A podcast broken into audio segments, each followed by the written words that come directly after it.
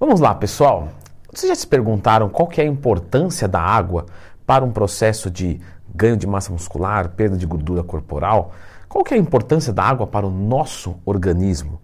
Então, já clica no gostei, se inscreva aqui no canal. Bom, sabemos que a água ela é presente em todos os organismos vivos, mas obviamente em alguns mais do que outros. Quantos por cento de nós somos líquido, água? Na verdade, o corpo humano é 60% água. Isso se a gente for considerar um indivíduo adulto. Quando criança, nós somos mais água ainda, até 80%. A água é o principal componente das nossas células, mas também é encontrado fora, no meio extracelular, líquido extracelular. E onde nós temos mais água? Nos músculos e nas vísceras. A água, ela é considerada para o nosso organismo um poderoso é, solvente mesmo e que está relacionada a todas as reações do nosso organismo.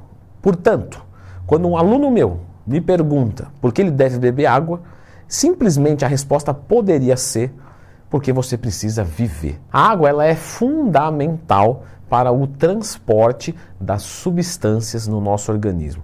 E até mesmo antes disso, quando você pensa no processo digestivo, um suco gástrico é envolvido líquido. Então nós percebemos que a água ela é realmente fundamental para a vida. Através da água, é, eu percorro o oxigênio dentro do meu organismo. E não sei se você já percebeu que sem oxigênio nós não conseguimos viver. Te desafio ficar uns 10 minutos sem respirar. Por favor, não faça isso, a menos que você bata em cachorro. Se for, eu te desafio sim. Porém, não só faz o transporte de coisas boas dentro do nosso organismo, como também faz a, a excreção então a urina nada mais é do que uma água que está carregando impurezas para fora do nosso organismo, como por exemplo ureia. Lembra em ureia em quem treina, creatinina. Já fez vídeos sobre os melhores exames para se fazer?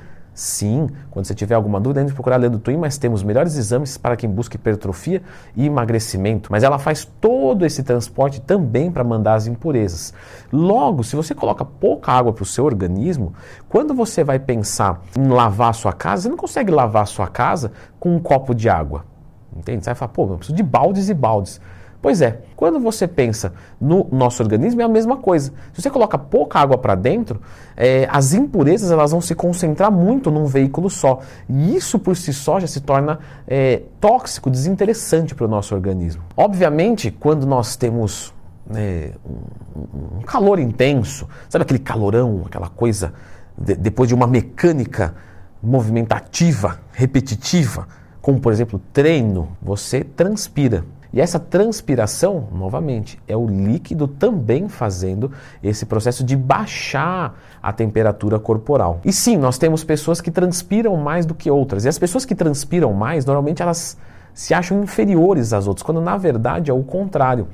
Quem transpira mais tem um processo de termorregulação mais fino, mais apurado. E, na verdade, isso é bem-vindo. Eu sei, é chato porque você molha todas as roupas, etc.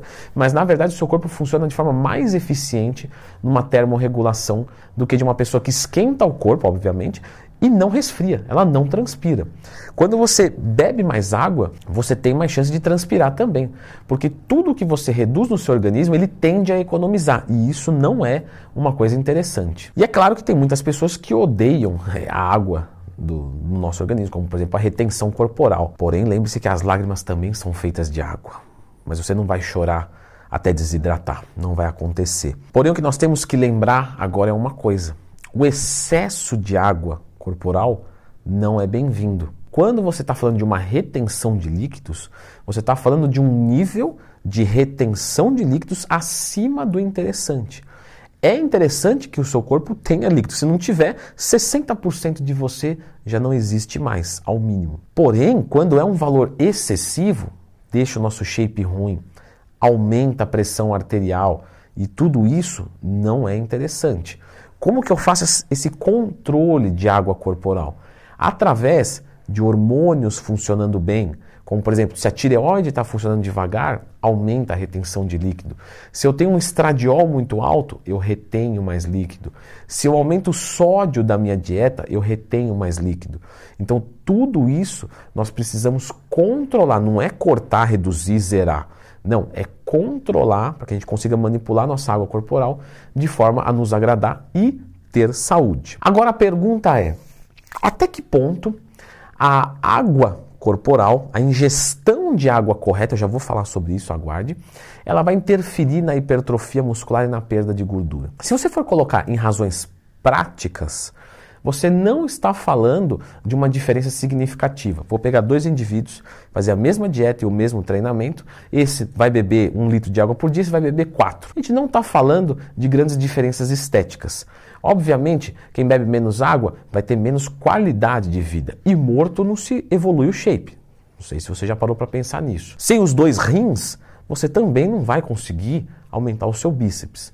Então, quando você fala de um efeito indireto, nós estamos falando justamente disso. Mais saúde, mais tempo treinando, com mais vigor, etc.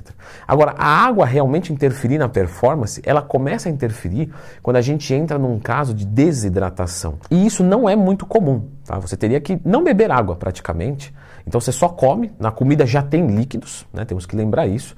Por exemplo, você vai pegar é, um suco, é muito líquido, e isso conta no seu débito de água. Porém, uma banana também tem água envolvida nela. O arroz tem água, então você ingere líquidos quando você está comendo, de certa forma. Só que é por um nível mínimo. E quando você começa a entrar num processo de desidratação, a sua performance começa a cair. Você pode ter, sei lá, uma queda de pressão arterial. Obviamente, o seu desempenho vai cair. Só que a gente está falando de um caso mais extremo. Uma pessoa que beba 500 ml, um litro de água por dia, isso eu estou falando de uma pessoa regular. Tá claro que uma mulher mais velha, que mora no frio, Obviamente, um litro de água por dia, ainda que seja um pouquinho mais o, o adequado, já é uma quantidade bacana. Mas você vai pegar um homem eh, no calor nordestino, que para mim é a melhor região do Brasil, e treinando pesado e, e toma 250 ml de água, fica complicado. Então ele vai fazer uma maratona, sei lá, transpira muito, alguma coisa assim, ele vai perder desempenho por simplesmente perda de líquidos. Mas no geral, a perda de líquido não interfere no ganho de massa muscular e também não interfere na perda de gordura de forma diretamente. E é por isso que as pessoas fazem esse negligenciamento da ingestão de líquidos, porque no final das contas não interfere tanto na parte estética, com exceção da retenção de líquido. Quanto mais água você manda, menos o seu corpo vê motivos para reter esse líquido. Então, na verdade, é o contrário.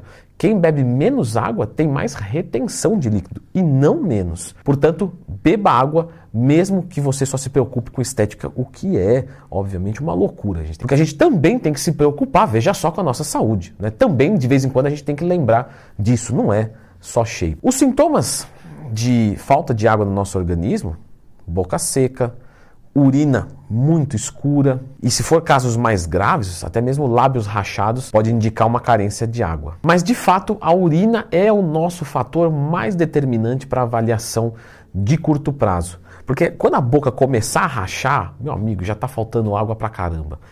Antes disso, você vai observar a sua urina. Quando você for lá fazer xixi, você vai observar a cor. Se ele tiver uma coloração forte, até mesmo um cheiro forte, o cheiro até já nem é, quando já cheira, já tem muita concentração ali. Mas se você observar uma pigmentação forte, escura, nós estamos falando que você precisa aumentar a ingestão de água. Se você for lá e tiver totalmente transparente, você pode até abaixar. O adequado é que fique um amarelo bem clarinho. Isso você não usa vitamina B, etc., porque aí você pode pigmentar com, com, com, aquele verde fluorescente, que aí não tem problema nenhum. Às vezes você está fazendo a ingestão de água normal e está saindo daquela maneira. Só que se você não faz essa suplementação, você simplesmente vai ficar num amarelo clarinho. Se ficar muito transparente, você pode ter perda de sódio, de minerais. E se ficar a mais, você pode ter pouca diluição e por onde vem, vem rasgando e isso não é legal. Isso eu estou falando de uma maneira bem didática. Então, qual a quantidade de água que eu mando por dia? Cada pessoa tem o seu. Então depende do seu peso, da sua altura, do seu tamanho, do seu nível de atividade física. Se você mora num lugar quente ou frio, se você tem é, simplesmente uma tendência maior à perda de líquidos. Tem pessoas que, que transpiram mais, tem outras que menos. Então a quantidade de água é que para todas as urinas do seu dia, com exceção da primeira, fiquem um amarelo bem clarinho. Se ficar muito transparente, abaixa. Se ficar um amarelo mais intenso, você aumenta a quantidade de água. A maior parte das mulheres mais ou menos algo entre 2 a 3 litros. A maior parte dos homens, mais ou menos entre 3 e 4 litros. É aceitável a gente colocar um parâmetro inicial? É e devemos, porque as mulheres vão partir de 2 a 3. Então, coloquei 2. Pô, ainda está meio amarelado, vai subindo até quanto for necessário. Mesma coisa o homem. Você pode começar pelo maior? Pode também.